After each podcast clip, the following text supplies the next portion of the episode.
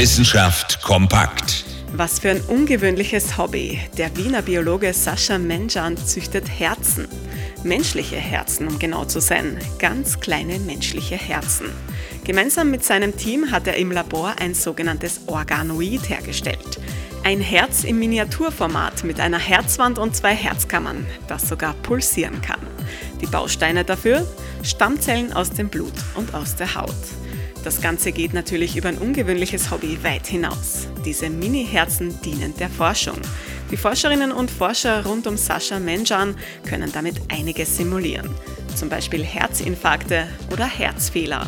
So haben sie schon eine Ursache von vererbten Herzfehlern entdeckt. Auch Herzmedikamente können damit getestet werden. Natürlich kommt dabei auch Corona ins Spiel.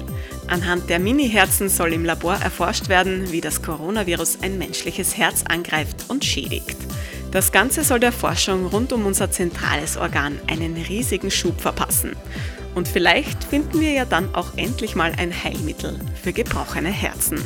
Interessante Themen aus Naturwissenschaft und Technik.